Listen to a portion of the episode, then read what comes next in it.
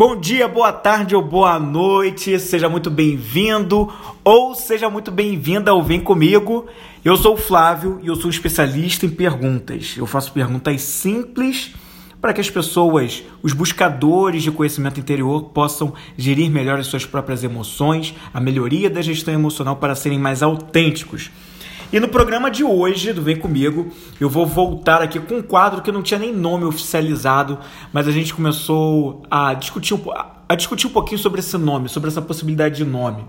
E hoje eu trago um quadro que é Não é Culpa Minha que a gente já fez aqui algum tempo atrás. Alguns episódios atrás eu fiz com a Vanessa Pacheco, é, que é a minha namorada, que está aqui do meu lado hoje de novo. Fizemos também com a Carol. Quem ouviu o episódio da Carol vai se lembrar duas histórias marcantes de mulheres que contaram sobre as suas situações em relacionamentos, relacionamentos amorosos anteriores e situações principalmente de violência contra a mulher. Tá aqui no o episódio da Vanessa foi dividido em dois episódios, se eu não me engano, de, cento, de número 131 e 132. E o da Carol, agora eu não me recordo exatamente, mas se eu não me engano, foi o episódio de número 135. Bom, você vai ver aí no Ver Comigo, eu vou deixar um link depois para você procurar aí à vontade. E hoje eu trago aqui mais uma convidada que vai estar tá no Não É Culpa Minha, vai estar tá aqui nesse quadro, um quadro do Vem Comigo que de vez em quando a gente vai trazer aqui, porque a gente está nessa causa da questão também dessa, dessa luta contra a violência, da violência contra a mulher. E hoje a gente está trazendo uma convidada que vai se apresentar aqui já já. A Vanessa também está comigo. Vanessa, que antes da nossa convidada se apresentar aqui nesse quadro, que a Vanessa é a embaixadora e apresentadora do Não É Culpa Minha. Você quer falar alguma coisa? Não, eu quero escutar a história da Jamile, que eu acho que vai valer muito a pena. É, em todos os momentos, né? Eu acho que sempre vale muito a pena para como conhecimento. Eu acho que é uma coisa que a gente tem que compartilhar bastante. Então eu não vou tomar o tempo e vou deixar ela falar. Maravilha, maravilha. A gente estava aqui conversando, na verdade, antes da gente de eu começar a apertar o REC aqui pra gente gravar. E a gente falou, por que não não gravar um episódio do Vem Comigo? Vou até confessar para você que tá ouvindo agora. Não tinha um episódio programado para agora. Quer dizer, até tinha, né? Ia sair um, um, um Vem Comigo hoje, sexta-feira, 1 de setembro de 2023. Se você está ouvindo depois, já passou dessa data. Mas aí a gente estava aqui conversando, tomando um café e falando: vamos gravar aqui, vamos contar um pouquinho da história da Jamile. E rolou um processo de, de convencimento que até demorou menos tempo do que eu achava que fosse levar. E a Jamile, que eu já falei o nome dela, ela vai se apresentar aqui agora. Jamile, fala de novo o seu nome para as pessoas, de onde você veio o que você faz aqui. Conta um pouquinho, quem é você? Oi, gente! Eu sou a Jamile, sou a técnica da Vanessa e vim de Bangu mesmo, tá, gente? Opa, Bangu. Jamile veio de Bangu, tá aqui em Bangu, Rio de Janeiro, bairro do Rio de Janeiro. Jamile, a gente vai contar um pouquinho da tua história, porque você também é uma outra pessoa com história marcante, né? A Carol já falou aqui, Vanessa já falou, agora chegou a tua vez. E, o, é, na verdade, a temática muito que vai rolar em, em torno da história da Jamile é sobre a questão: quando você tem um relacionamento, principalmente mulheres, principalmente mulheres, não que não aconteça com homens, mas com mulheres é muito marcante. Você gosta muito da pessoa, mas aí existe ali dentro daquela relação uma relação tóxica e com sérias consequências depois. Eu queria que você contasse um pouquinho. Jamile, antes de você contar a tua história, você é técnica de enfermagem e. E como é que foi a tua trajetória até, até a enfermagem? Como é que foi? Você lembra disso? Então, eu sou técnica de enfermagem. Minha trajetória de decidir estudar, se formar, foi depois do nascimento da minha filha, Sofia, que tem sete anos, uma benção na minha vida que eu decidi estudar, me formar e dar, procurar um futuro melhor para ela, né? E me formei, graças a Deus, depois que ela me nasceu e me deu esse incentivo. E hoje eu tô aqui sendo cumprindo o que de, o meu deveres, né? E sendo técnica da Vanessa Pacheco, maravilhosa, minha paciente, linda. Muito bem, cheio de elogios para Vanessa. Vanessa está aqui me chamando a atenção, me corrigindo, que o nome do quadro é Eu Não Tenho Culpa. O nome é tão novo que eu ainda erro bastante e talvez eu vá errar mais vezes, mas é Eu Não Tenho Culpa, um quadro novo, de vez em quando a gente vai aparecer com uns episódios aqui no Vem Comigo e a gente está decidindo o que, que vai fazer aí com esse Eu Não Tenho Culpa. Se ele vai ficar assim dentro do Vem Comigo, se ele vai ser outra coisa, mas por enquanto está sendo por aqui. Jamile, você falou sobre a Sofia, ela foi a grande motivadora para você seguir nesse caminho da enfermagem, né, da, como técnica de enfermagem. Como é que aconteceu tudo em relação à Sofia, né? A Sofia nasceu, ela é fruto de um relacionamento que você teve. E como é que foi esse relacionamento aí no início? Conta aí pra gente desde o início aí essa história nesse relacionamento. Então, o meu relacionamento com o pai dela era extremamente abusivo de todas as formas, né, em formas é, abuso digital, abuso físico, abuso psicológico. E foi tudo isso. É, eu fiquei com ele muito tempo, né, uns três anos antes de engravidar com a minha filha. E sempre vivia um, um episódio de abuso ou abuso digital que eu não podia ter senha no meu telefone, ele olhava meu telefone todo, ele eu tinha que ele ligava, mandava mensagem, eu tinha que atender na hora, senão ele me esculhambava, falava que eu estava traindo ele, ou ia atrás de mim, me fazer passar vergonha na frente da, da, do, das minhas amigas. E eu tinha que ter todo esse medo, né? Eu tinha medo de não atender o telefonema dele na hora que ele ligasse, ou, ou a mensagem dele eu tinha que responder onde eu estava, o que eu estava fazendo, para ele me buscar em todos os lugares. Eu não andava sozinha na rua, ele tinha que me buscar de carro, me trazer de carro, tinha que falar a hora que eu ia sair, a hora que com, como que eu ia sair. E abusos, né, psicológicos de que ninguém ia me querer, que só ele ia me querer, que eu era piranha, que eu não ia conseguir alguém que me desse valor, que nem ele me dava. E, e era isso. E, e abuso físico, né? É, na maioria das vezes a gente discutia, ele perdia paciência, ou ele tacava meu telefone em mim, ou tacava o telefone na parede, ou ele me puxava meu cabelo, ou ele torcia meu braço, ou ele me chutava, ou ele me empurrava na cama. E assim foi seguindo, a gente terminava alguns momentos, separava, mas eu gostava muito dele, amava muito ele. E, e sempre voltava, ele falava que ia mudar, que ia ser diferente, ia atrás de mim, e eu, como amava muito, voltava, como sempre. E a história sempre se repetia, e, eu, e ele sempre fazia esses abusos comigo. É, até então que de, um, de uma vez que a gente voltou, é, eu engravidei, né? E ele disse que seria tudo diferente. E quando eu tava com três meses, ele ficou. Brigamos, discutimos, né? Ele ficou com raiva e tacou a chave do carro em mim, que pegou na minha barriga. E me puxou pelos cabelos e me chutou. Eu grávida de três meses e a chave do carro ficou o desenho na minha barriga certinho. Ele falou que não tava nem aí, que eu tava grávida que ele me batia assim mesmo. Mesmo quando você já estava esperando um, um filho, uma filha dele, era frequente essas agressões físicas, mesmo você grávida, ao longo desses nove meses? Então, nos primeiros meses, ele tentou ser paciente, né? Como a gente fala que é, as mulheres costumam dizer que a culpa é nossa, né? Ah, a gente que irritou ele, por isso que ele me bateu. Ah, a gente estressou, ele se estressou e ele me bateu, então a culpa é minha. Não, não é culpa nossa. Ele se estressou, ele agride porque é da índole dele mesmo. Mas no começo ele tentou ser mais paciente, né? A gente. E nos meus três meses ele fez isso, me tacou a chave, me arrastou pela, pelo cabelo pela escada. Lá na casa do pai dele, né? E mandou ninguém se meter, porque ele que resolvia, até o irmão dele tentou me ajudar, né, me separar da briga e ele mandou o irmão dele sair que ele que mandava. Mas mesmo assim o irmão dele me defendeu nesse dia. E no outro dia eu falei que não queria mais, aí ele falou que ia mudar, como sempre, né? E eu fui lá e acreditei. E o pai dele chamou a gente para conversar, que não podia ser assim que eu estava grávida, mas mesmo assim eu acreditei que ele iria mudar e voltei para ele novamente, né? Nesse dia eu nem separei, nem cheguei a separar, nem cheguei a separar. E passou o tempo e mesmo assim ele continuava me controlando mesmo grávida e ainda falava para mim: "Ah, quem vai te querer grávida, buchuda?" É... E mesmo assim eu tinha que ir nos lugares, mandava mensagem, tinha que avisar onde eu tava, é, o que, que eu tava fazendo. Se eu não atendesse, ele ia lá e me batia, puxava meu cabelo, me enfiava dentro do carro.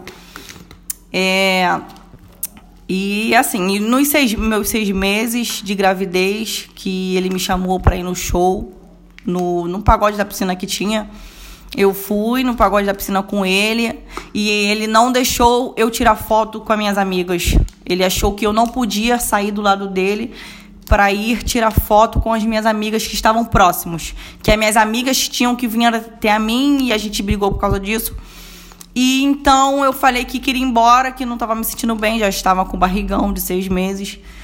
E ele falou que ia embora e saiu de lá me puxando pelos cabelos, pelo braço, e ninguém podia fazer nada, né? Porque ele era extremamente bruto e agressivo e brigão e arrumava confusão com todo mundo.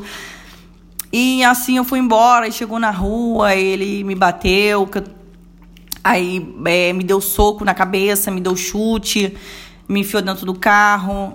Quando chegou dentro do carro, ele me deu soco na cabeça, que então eu desmaiei. E ele ficou desesperado e passou na casa dele. A madrasta dele viu que eu não estava bem. Aí me levaram pro UPA da Vila Kennedy. E lá tomei o sorinho na veia, né? Aí o pessoal perguntou o que, que tinha acontecido para ele. Ele falou que nada, como sempre. E a moça perguntou se eu queria registrar a ocorrência. Aí eu fiquei novamente com pena dele, né? E, e falei que não queria, que não aconteceu nada, que eu passei mal e que eu não queria registrar nada, nenhuma ocorrência não. E ele também pediu, pelo amor de Deus, para eu não registrar, porque poderia causar problema para ele. Que ele já tinha coisa registrada na polícia, né? De agressão.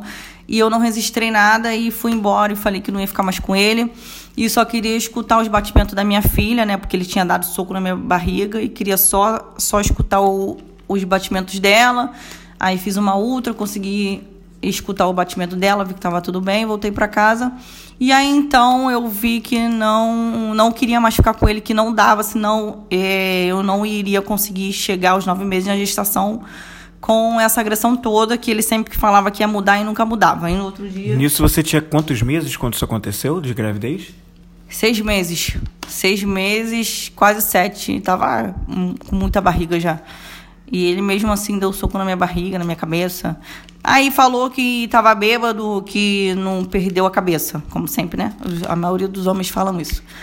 E eu decidi não ficar com ele, fui embora e não voltei mais. É, para ele decidi não voltar, sofri muito mesmo.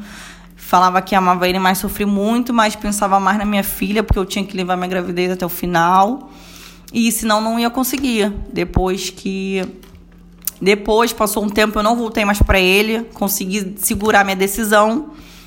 E mas mesmo assim era abuso psicológico, né? Ele me mandando mensagem falando que tinha que que eu tinha que voltar para ele, que eu estava destruindo uma família, que ele queria a família dele de volta e o tempo todo essa, esse terror psicológico, eu estava destruindo tudo que a gente planejou. E então eu consegui levar uns nove meses separada dele quando eu fui ter minha filha, minha filha nasceu, ele foi no hospital é, ver a gente, chorou, falou que eu estava destruindo uma família, que minha filha ia ficar sem pai, que ele ia mudar. E assim seguiu. E não voltei, não consegui não voltar para ele né, depois disso tudo, porque tinha que dar um babasta, né? Muito bem. E, e, essa questão, Jamile, tudo que você contou, você contou bastante coisa, né? Só que esse relacionamento dessa forma foi assim desde o início. Vocês se conheceram como? Onde foi? Em que contexto vocês se conheceram? Foi numa festa? Foi através de amigos? E desde o início foi assim, já com esses atos de violência? Ou isso foi uma coisa que começou a acontecer depois de um tempo? Então, os homens hoje em dia, eles são agressores, mas eles não começam. A maioria deles, né, não começam assim. Eu conheci ele num pagode que tinha em Realengo. Eu fui lá, a gente se olhou e gostou e tal. No, a gente começou a sair, começando a nos conhecer. Ele, claro, claro e obviamente que ele não seria, não sei também, né? Não seria agressivo nem nem marrento, assim, esses abusos assim.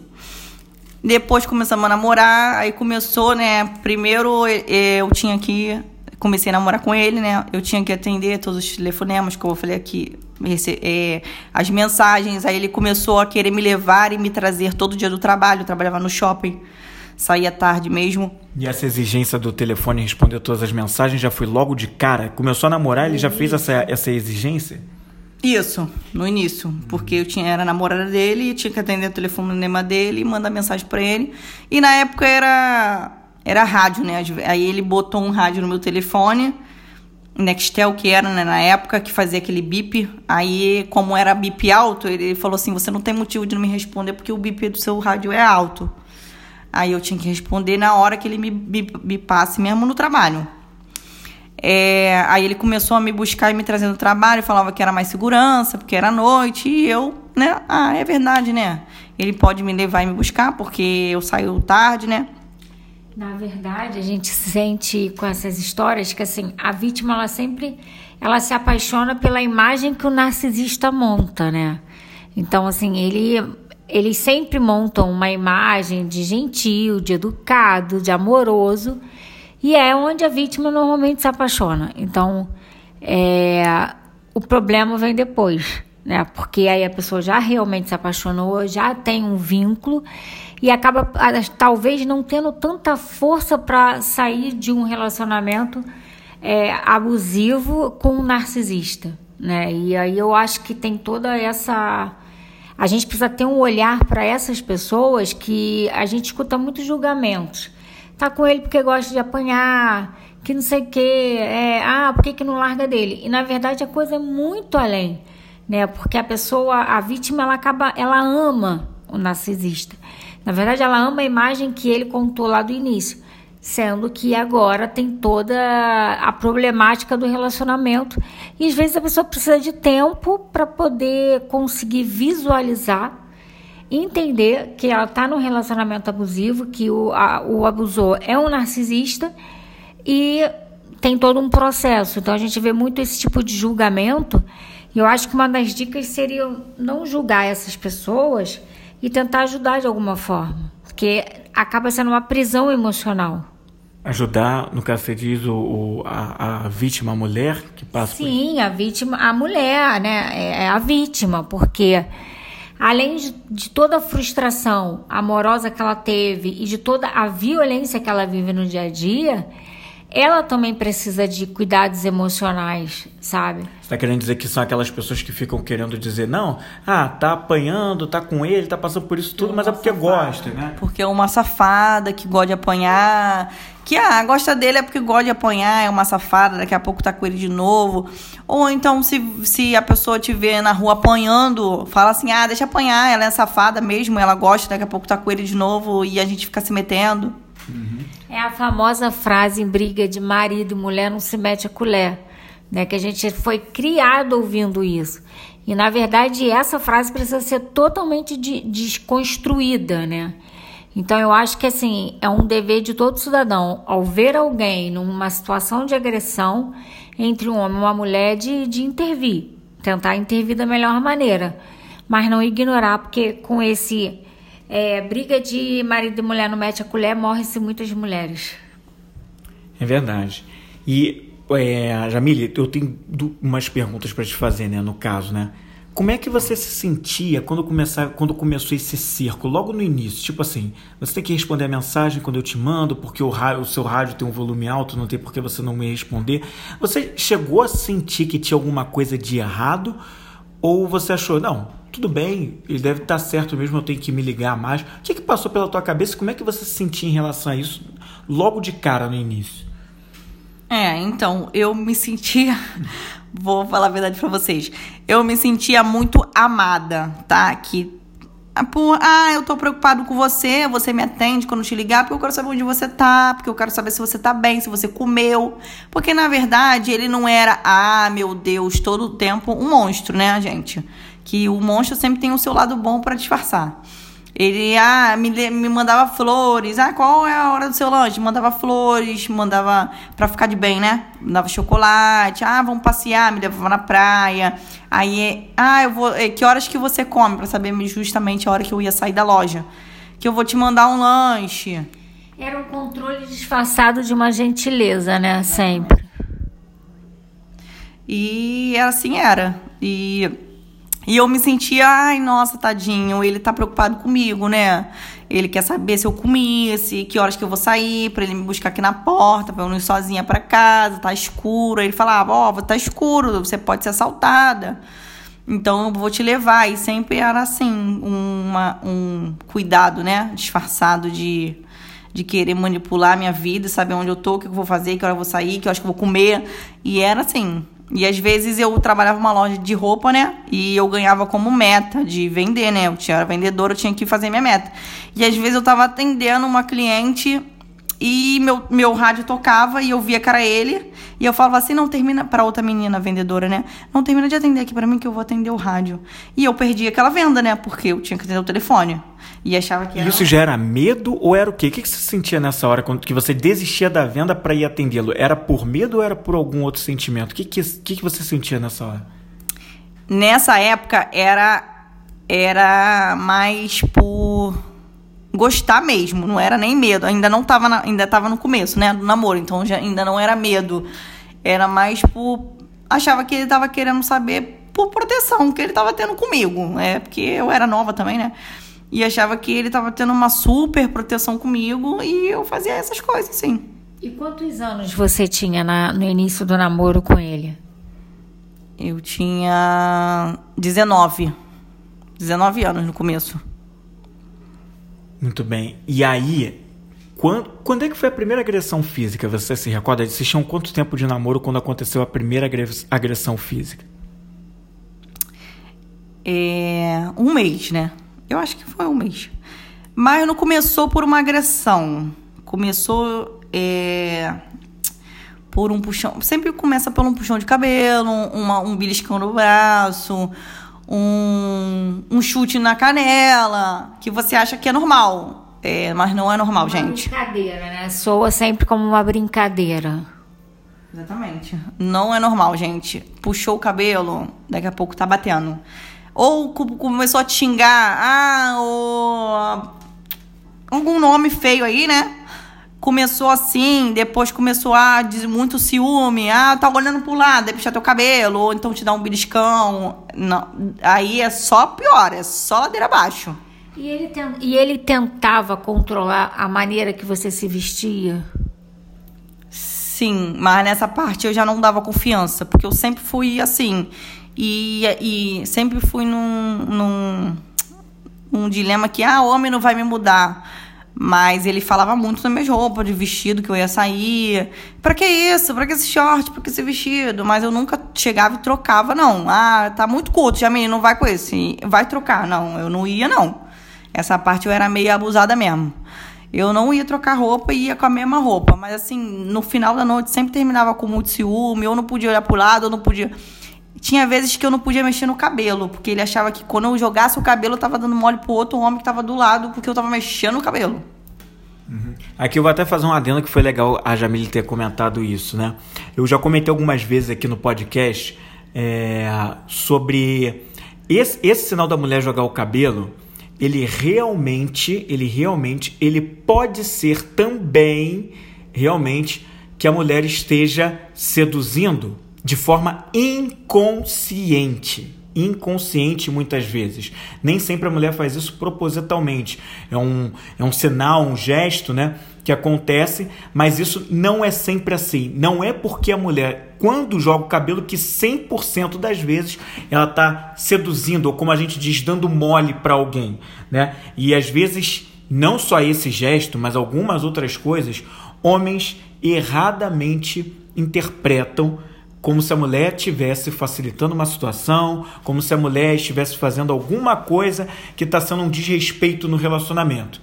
E isso é um ponto que precisa ficar bastante claro, né? É, não quer dizer porque a mulher jogou, fez uma jogada de cabelo, que, ó, tá aí, tá dando mole, olha aí, tá, tá me desrespeitando. Então, muito atenção a isso. É, episódios como esse no Vem Comigo Podcast, eles visam justamente trazer luz sobre sinais silenciosos para as mulheres que podem estar passando por um relacionamento abusivo ou até para se precaver de relacionamentos abusivos, mas também é para homens que numa eventual situação podem estar sendo já esses agressores nesse momento e de repente ainda não se deram conta de que estão sendo agressivos. Porque às vezes começa com coisas muito sutis, né? Como elas falaram aqui, né? Tanto a Vanessa falou quanto principalmente a Jamile. Ah, não, tá, não é nada demais, tá só. Não. Às vezes, certos comportamentos, o que você diz e o que você faz já é uma violência. A violência ela não é só física. O verbal, o gestual também já mostra um tipo de violência. E aí, Jamile, é, você falou, teve algum momento em que você olhou, se percebeu dentro do relacionamento, que você falou, peraí, tem alguma coisa errada. Agora já, sei lá, já começou a ter alguma coisa errada aqui. Se teve esse momento, quando é que foi que isso aconteceu para você? Foi nesse primeiro um mês aí? Ou depois desses, desses chutes na canela, essas situações como se fosse essa puxada de cabelo? Ou teve algum momento que você falou, caraca, que que é isso? Tá fora do normal isso aqui. Teve algum momento assim para você que foi um tipo um estalo?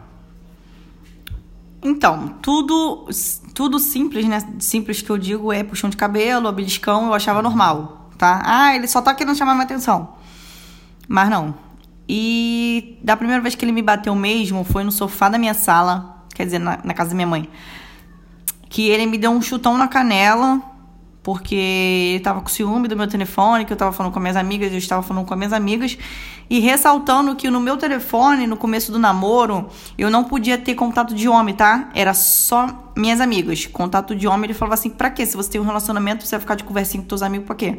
E eu tinha muito amigo, homens. E eu tive que excluir todos eles do meu telefone, porque meu telefone tinha que ficar sem senha, e ele tinha que mexer, e eu tinha que ter só amigas no telefone, e excluir todos os meus amigos, achando que realmente eu tinha um relacionamento, que eu não podia ficar conversando com amigo. E excluí todos eles. É, e, e ele ficou com ciúme dessa vez, de eu falando no telefone com as minhas amigas. E ele ficou com raiva, discutimos, e ele deu um chute no meu, na minha, na minha perna, que ficou muito roxo mas não de parte dele, né? Porque eu gostava dele, como sempre.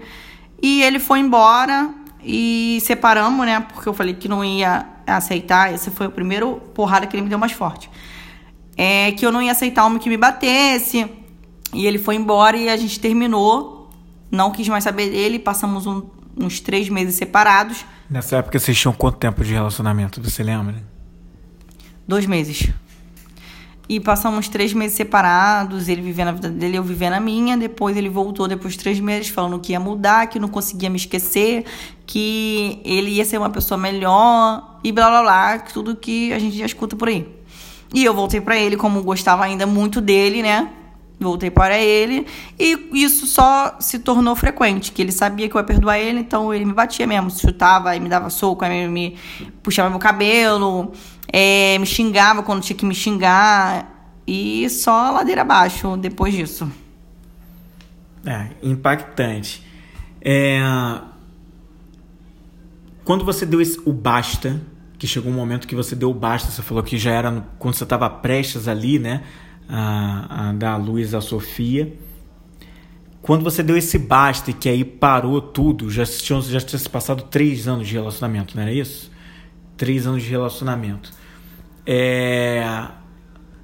O que, que fez na tua cabeça você, a partir daquele momento, você não mais voltar atrás e voltar para ele? Porque quantas vezes vocês tinham tentado voltar? Vocês já tinham voltado?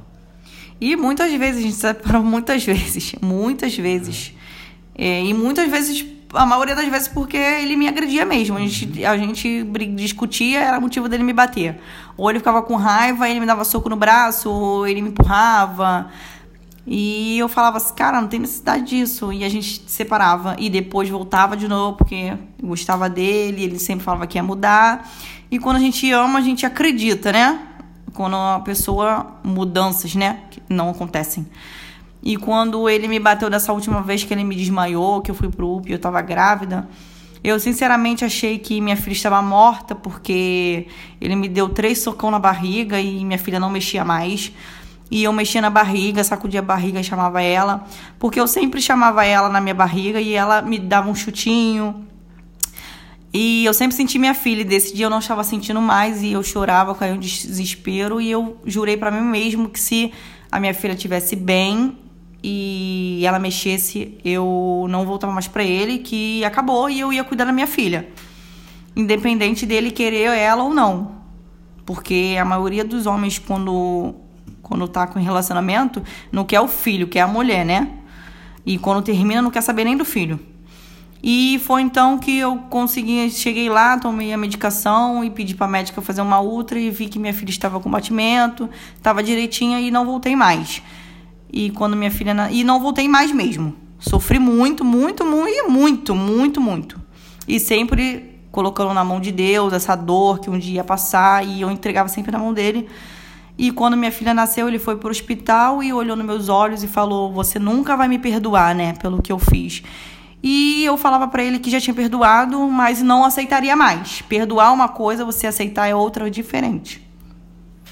Entendi. E aí, bom, a partir desse momento você desiste. Então, o que fez você desistir foi a sua filha, né? Foi, foi a minha filha, porque a gente sabe que por ter chegado nesse grau de da pessoa dar um soco na sua barriga não quer nem saber se você está grávida ou não, se a filha dele está ali, era a filha dele, né? E não queria saber e fazer o que fez. Ah, tava bêbado, tava sem cabeça. Não existe isso, gente. Eu acho que não tem amor por ninguém, nem por ele mesmo, nem por ninguém. Se não tem por ele mesmo, vai ter para filho e vai ter para nada. E eu vi que ali, se eu continuasse naquele relacionamento, perdoasse novamente, na próxima agressão poderia ser uma coisa pior, ou poderia até me matar, matar a minha filha. Imagina o, a, o tamanho da tragédia. E se acontecesse alguma coisa com a minha filha, eu ia me culpar pro resto da vida, né? Por não. Ah, se eu tivesse separado antes, não ia acontecer isso com a minha filha. E eu botei isso na minha cabeça que eu precisava salvar a mim e a minha filha, né? Por exemplo. É, e assim, né? É o que faz sempre uma vítima voltar é porque é, do, a partir do momento que teve o abuso, normalmente logo seguido vem a fase da lua de mel.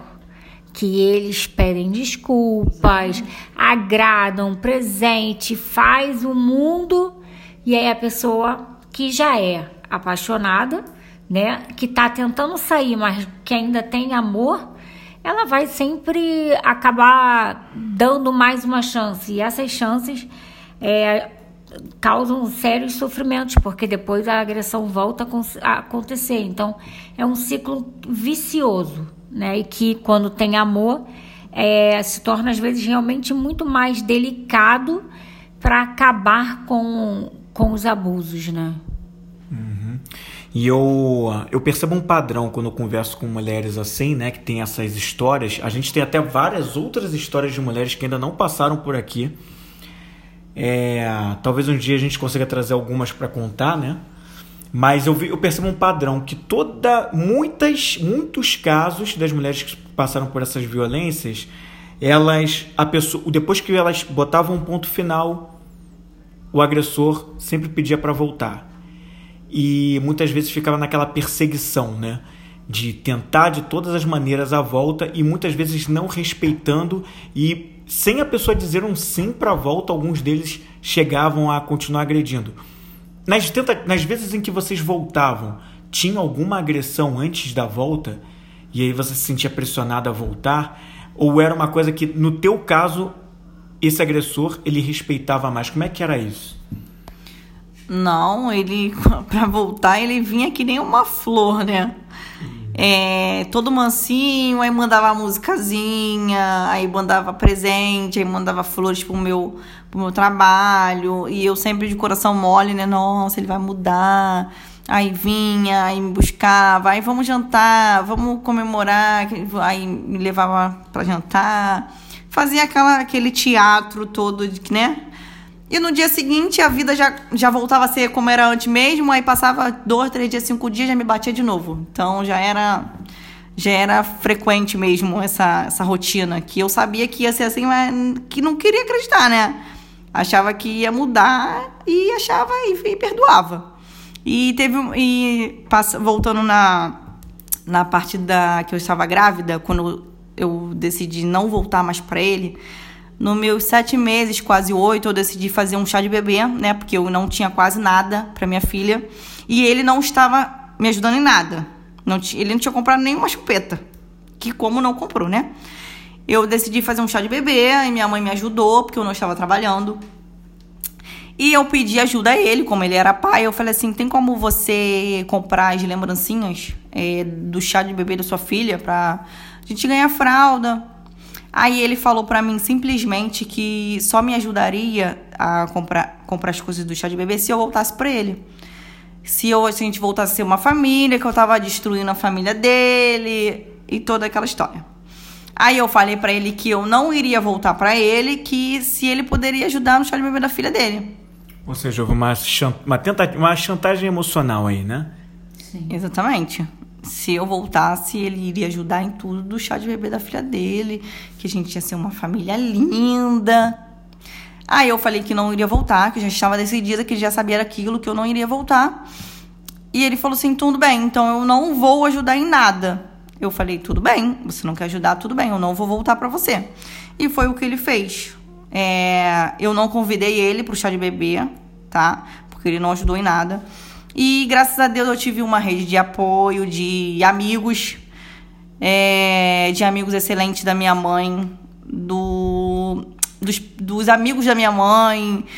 E foi uma rede de apoio grande que eu consegui fazer lembrancinha, minha mãe comprou os enfeites, eu consegui fazer. Ganhei uma torta salgada linda que eu nem imaginava que eu ia ganhar. E fui ganhando as coisas e o chá de bebê da minha filha ficou lindo e ganhei muita coisa e ele simplesmente não foi convidado. E ele viu, viu, né, que foi uma coisa bonita e que eu não precisei dele. E não precisei voltar para ele, não precisei passar por tudo isso para ter um chá de bebê. E eu consegui fazer sem ele e ele me mandava mensagem no dia do chá de bebê para ele voltar chorando, muito chorando, chorou muito. Ai, pelo amor de Deus, me perdoa, era para eu estar tá aí no chá de bebê, tirando foto com você na sua barriga, que a gente era uma família e não foi chamado e eu falei para ele tudo bem você tá colhendo o que você plantou e é isso. E uma coisa Jamília assim quando vocês brigavam é, e desmanchavam tipo você quando você encontrava com ele ou na rua ou num pagode ou numa festa como você ficava? Você se sentia é, coagida no mesmo ambiente ou você ficava confortável ele estando no meio no mesmo ambiente e então, essa aí, essa daí é a parte da bomba. Antes de eu ter a minha filha, né? Antes de eu ter a minha filha, a gente sempre separava e cada um ia pro seu lado. Só que ele era muito pagodeiro e ele vivia muito nos pagodes de Bangu. E ele conhecia todo mundo e pessoas, e eu vivia muito em baile de favela, tá? E as pessoas me criticavam por eu estar sempre. Contei até pra Vanessa, né? É, cortando o assunto. Até pra Vanessa esses, esses dias desse, dessa parte que as pessoas me criticavam. Falavam assim pra mim: Ah, Jamile, você só vive em baile de favela, mas você é tão bonita, você só vive em baile de favela, correndo de, de, de caveirão, correndo de polícia, naquele baile. E eu falava, gente, não posso ir para um pagode da piscina, porque se ele tiver lá, e ele me vê com minhas amigas, ele faz eu passar vergonha. E ele fazia mesmo eu passar vergonha. De ir até mim, me puxar pelo braço e me botar no camarote que ele tivesse e falava assim: você vai ficar aqui e acabou. E você não vai estar aqui e acabou. E me obrigava. E qual era a reação das pessoas quando elas viam ele fazer isso com você? Não se metiam porque ele era muito brigão, né? Muito brigão e o pessoal conhecia ele porque ele era conhecido brigavam, só olhavam mesmo. E não se metiam porque ele era muito brigão, ele fazia mesmo e fazia um, um salseiro. E ele é muito agressivo, né? Todo mundo sabia que ele era assim. E eu, e eu ele me puxava pelo braço e me botava lá, e minhas amigas também, né? No, não é que elas não se metiam, elas falavam assim, poxa, cara, é, daqui a pouco você tá com ele de novo, como a gente sempre escuta, né? É, e elas não se metiam porque também ele poderia agredir elas também. Ou eles falavam assim: não se mete, cala a boca porque a mulher é minha, um exemplo. E eu ficava do lado dele, eu era obrigada a ficar do lado dele, porque ele me obrigava a ficar do lado dele. E eu ficava ali a noite toda do lado dele. Agora ele deixava você ir, né? ir embora sozinha? Não, eu tinha que ir embora enfiada no carro dele, que eu ficava ali até o último minuto com ele, e ele me pegava pelo braço e me enfiava dentro do carro, e eu ia pra casa dele, obrigada a ir pra casa dele. E aí a única opção para você ter diversão, né, no auge dos seus 19 anos, eram ir aos bailes de favela porque eram locais que ele não se encontrava, era isso? Isso. Nos bares de favela ele não entrava porque ele andava com muito policial e ele não entrava em baile de favela nenhum. Ele tinha pavor. E eu tinha que me divertir de alguma forma, né? E eu, minhas amigas, né, é, que eu tinha na, na, na, época, elas iam muito para esse baile e eu ia com elas porque era o único lugar que eu poderia ficar à vontade, né? Entre aspas. E não. Sem não... passar vergonha, né? Exatamente. Sem eu é, sem uma pessoa chegar, me pegar pelo braço e me arrastando na frente de todo mundo, todo mundo olhando pra minha cara e eu passar mal vergonha toda noite. Todo dia que eu saía era uma vergonha diferente. E se eu não fosse com ele, tirasse, não, não vou com você, ele me pegava pelos cabelos, me, me batia, né? E ninguém fazia nada, porque vai fazer o quê? Nem os seguranças, que já sabia que ele era assim e fazia e já sabia que a gente tinha um relacionamento e ele fazia isso mesmo. E por isso que eu não conseguia, em qualquer lugar que ele me visse, pagode, rua, ele fazia eu passar uma vergonha, ou gritava comigo. E o pessoal tudo olhava, ficava olhando pra minha cara e eu não tinha mais como sair por, por Bangu, por esse pagode, porque ele fazia eu passar vergonha. E eu me fiava no baile para eu ter um pouquinho de lazer, né? Aqui um ponto importante. É impressionante, e aqui é um, um ponto legal para chamar bastante atenção sobre o comportamento padrão das pessoas de exatamente como a Vanessa trouxe daquele ditado em briga de marido e mulher, ninguém mete a colher. E esse ditado, não só ele, mas algumas outras coisas, fazem com que as pessoas mantenham um padrão de verdadeiramente não se envolver quando uma mulher está sendo violentada. E eu, quando eu falo esse violentada, não é só do físico, é do verbal, porque dali já pode ter alguma coisa estranha. E o meu, a minha chamada de atenção para você que está ouvindo a gente nesse momento é justamente essa, né? É chamar a sua atenção para não normalizar mais essa questão daqui para frente. Isso se fizer sentido para você, né? Porque por mais que eu esteja falando, óbvio que vai ter gente que vai ouvir isso aqui e vai falar: "Não, mas eu continuo achando que não tem que se meter mesmo e tal, não sei o quê". Tá bom, se você pensa assim, não adianta falar isso para você. Mas para você que se incomoda com isso, ver uma cena dessa, eu queria te dizer que isso verdadeiramente não é normal. E você tem o poder de poder fazer alguma coisa. Se você tá com um pouco de receio de fazer alguma coisa sozinho e ir até aquele casal e falar, você pode ir com um grupo, você pode chamar a polícia, a polícia você pode fazer uma denúncia ali, mas naquele momento para que alguma coisa e não normalizar e ver ah só mais uma briga de casal e não vou me meter não porque senão vai ficar ruim para mim. Ruim para mim, cara e a outra pessoa que está passando pela situação ali naquele momento, será que você não pode realmente fazer nada? Então, a chamada de atenção que a gente está. Esse, esse programa, episódios como esse daqui no Vem Comigo, eles são, além de para mulheres, chamar a atenção delas se elas estiverem passando por um relacionamento como esse, né, para de repente se precaverem, ou se elas estão já passando, já estão nesse turbilhão, chamar a atenção delas, mas não é só para elas, é para o próprio homem e é para quem presencia cenas como essa. Você tem o poder de fazer alguma coisa em relação a isso e não só ficar assistindo e tratar isso de forma normal, como se fosse mais uma cena. A Vanessa vai falar alguma coisa? Não, assim, uma, uma frase que eu gosto muito que diz, né? Um pedido de desculpas sem mudança é apenas manipulação. E a gente viu isso acontecer demais com a gente né, que já passou por relacionamentos abusivos, a gente vê muito isso. E não só no relacionamento amoroso, né? Uhum. Mas, mas eu acho que o grande alerta é esse. Tá num relacionamento, o cara tá pedindo desculpa e não muda, ele está apenas só manipulando. Exatamente. É, toda a história que a Jamile contou gira em torno de um controle aqui esse agressor dela queria fazer um controle para ter ali a posse dela. Parece loucura, mas como isso não acontece? Quer é ter a posse, o controle. E pessoas que querem controlar, elas sofrem demais.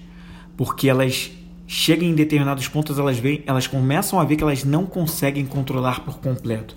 Elas têm um apego tão grande tão grande que se elas não conseguirem controlar, elas sofrem, mas ao mesmo tempo elas vão prejudicando a vítima cada vez mais, porque elas não têm um limite sobre essa questão do controle.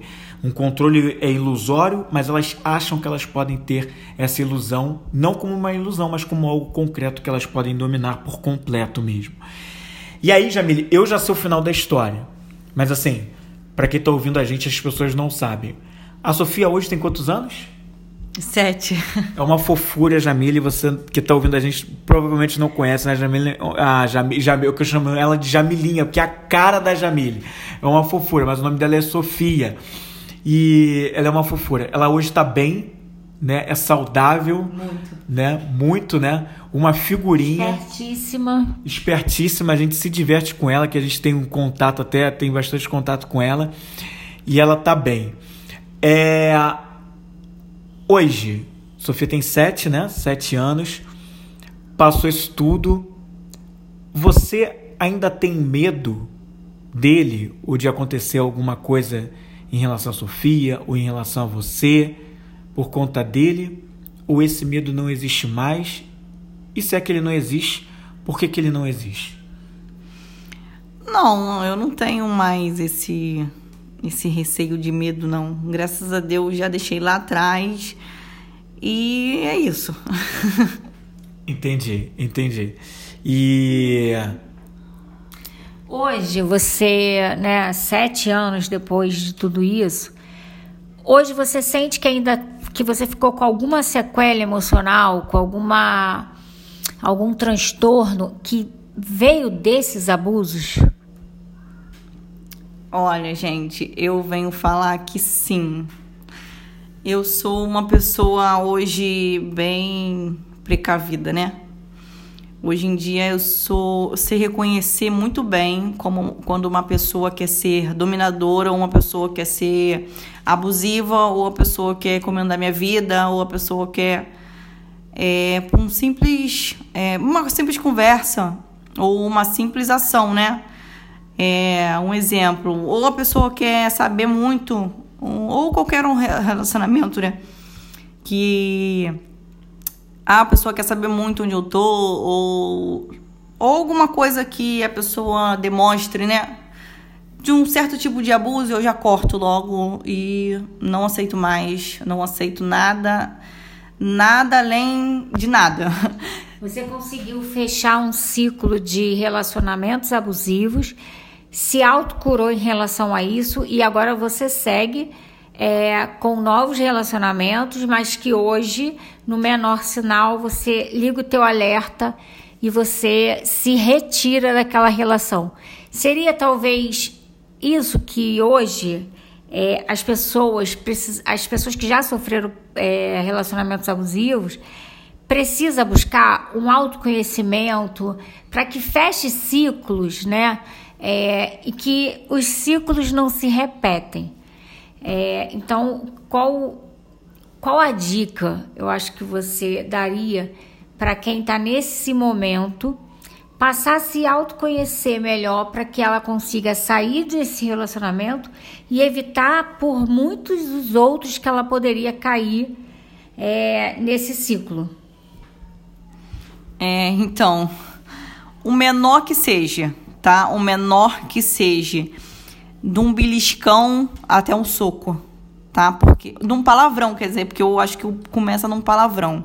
O menor que seja, um, uma ofensa menor que seja, tá? Um, é, é, você, tá, você tem um relacionamento que você discute com seu namorado, seu marido, e ele de alguma forma ou te humilha, ou te xinga, ou te coloca para baixo, ou fala que você não vale nada, ou fala que você vai arranjar ninguém, é, ou até mesmo te dá um beliscão ou um peteleco, daqui a pouco ele tá te chutando, daqui a pouco ele te dando, te, está te dando soco na cara, daqui a pouco tá fazendo você passar vergonha na rua e você, daqui a pouco você se vê perdida, enfiada naquele relacionamento que você não consegue sair mais, por sentimento ou por medo também, que a maioria também tem medo de largar o, o parceiro por medo mesmo dele depois fazer algo é, contra né, a mulher, que muitos feminicídios acontecendo.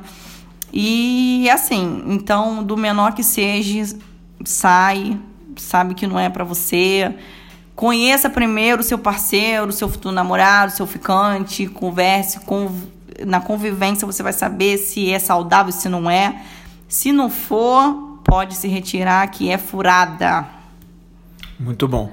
Você se reconhecia naquele. Aliás, você é uma pessoa que é uma sobrevivente de uma questão dessa. Você. E é uma prova de que existe vida depois disso. E existe uma vida que dá para ser muito bem vivida depois de episódios como esse. Né? Embora você ainda tenha suas questões, seus processos, passe por coisas marcantes, sequelas que ficaram depois disso. Mas dá para levar a vida depois disso. Como é que para você é como é isso para na, naquela época você se enxergava como você mesma durante aquele relacionamento? Você achava que você estava sendo você? Não, não achava que eu estava sendo eu, porque eu sempre fui uma uma pessoa muito independente, né? Da, tinha 19 anos, né? E sempre fui muito independente, trabalhava para ter minhas coisas e não precisava ficar passando, que nem a maioria das mulheres passam, né? É, dependendo do, do parceiro para alguma coisa. É, e eu era totalmente dependente de mim, não precisava dele para nada. E mesmo assim eu ach, tinha, achava que tinha que dar uma outra oportunidade para ele. E até uma coisa que eu não citei aqui, que quando eu namorava com ele, né, mais para frente, né, um relacionamento já tinha tido agressão, que se eu traísse ele ou ele descobrisse, eu desconfiasse de alguma coisa, a maioria, a maioria da parte do meu medo era dele desconfiar que eu tava traindo ele ou ficando com outra pessoa, porque ele falava que ia me matar se ele descobrisse que eu traía ele, que eu ou que eu tava de conversinha com outra pessoa, que ele iria me matar. E eu, a maioria do meu medo era esse, dele achar que eu tava com outra pessoa e fazer isso. É, dessa forma aí que ele acha que achava que era certo, né? Extremamente manipulador, né? E aceitava. Eu aceitava, achava que era é, um ciúme, que ele tinha ciúme, haha, que bonitinho. Ele tá com ciúme de mim, e porque ele me ama muito, por isso que ele tá com muito ciúme de mim, ele sente muito ciúme de mim. Isso é um alerta muito importante, porque muita gente confunde o ciúme com amor e cuidado. Né? Então, assim, é. Ai, que fofinho, olha, ele tem ciúme de mim, acho que ele tá muito afim, ele tá me amando e tal. Não, gente, ciúme não é não é, é, significado de amor, de respeito, de nada disso. Então, isso é um alerta bem, bem importante, né? Não, não confundir o ciúme com cuidados e com amor e com gentilezas. É verdade, é verdade. E hoje, como é que você se sente, Jamile? Como é que é a sua vida hoje? Você se sente sendo mais você, mais quem você é? Ah, extremamente. Hoje eu sou bem como diz a Vanessa Sogrinha. eu sou bem, eu sou bem assim, é, bem eu mesmo. É, eu falo, às vezes eu falo muito e, e às vezes falo demais também.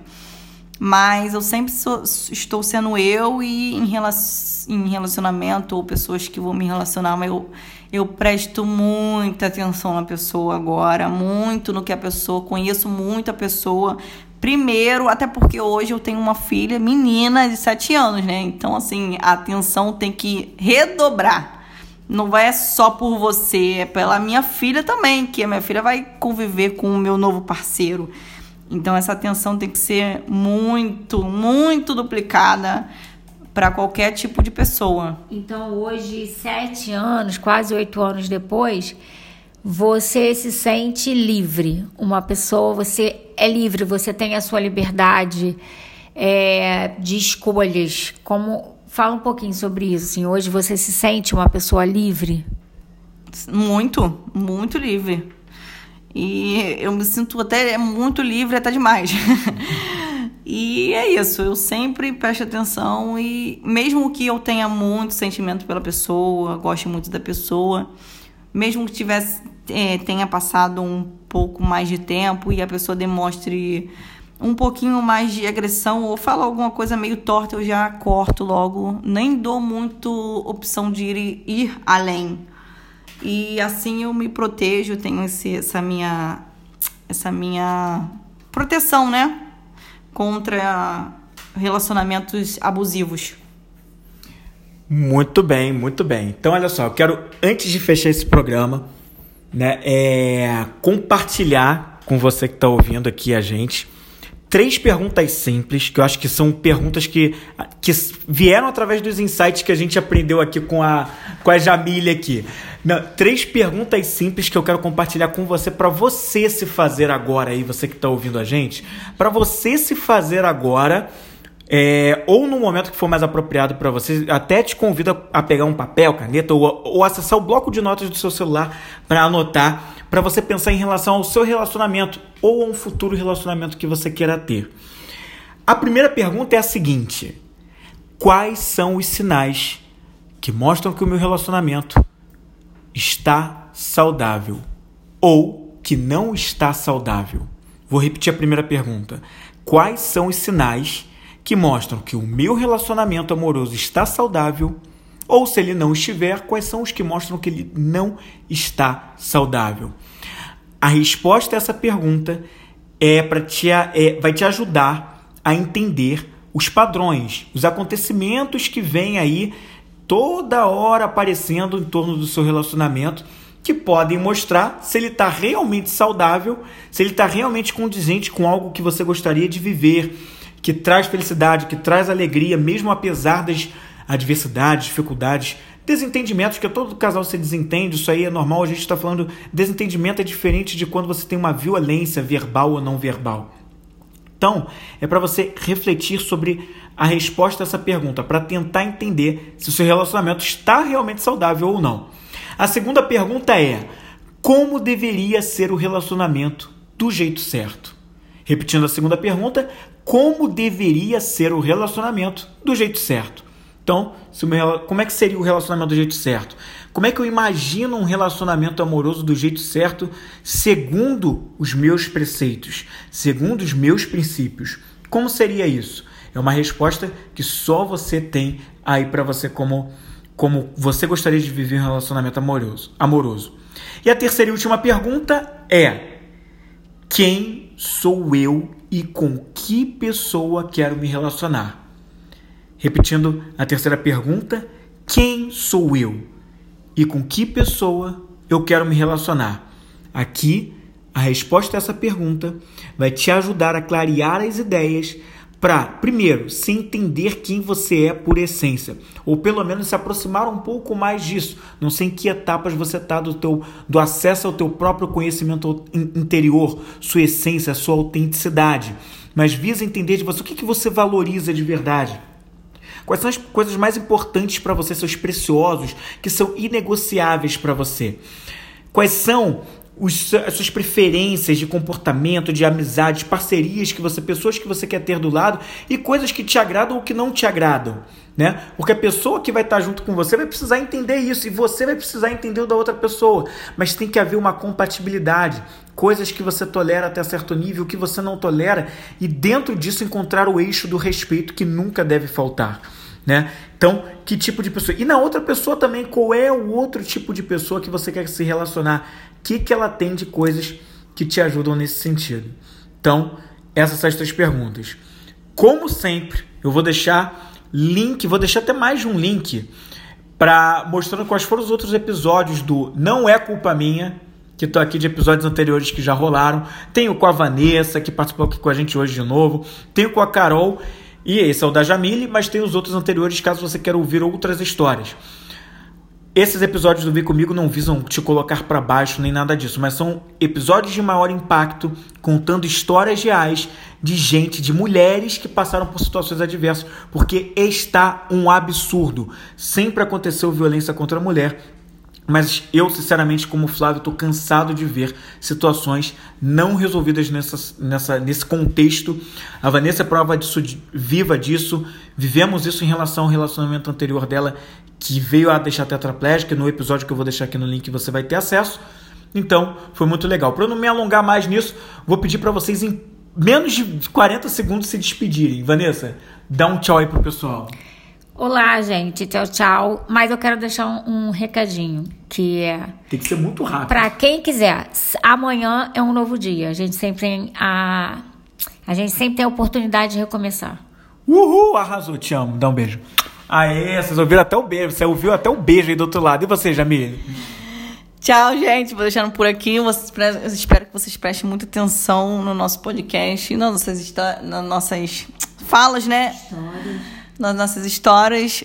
E é isso. Beijo, gente. Semana que vem eu volto com mais um Vem Comigo.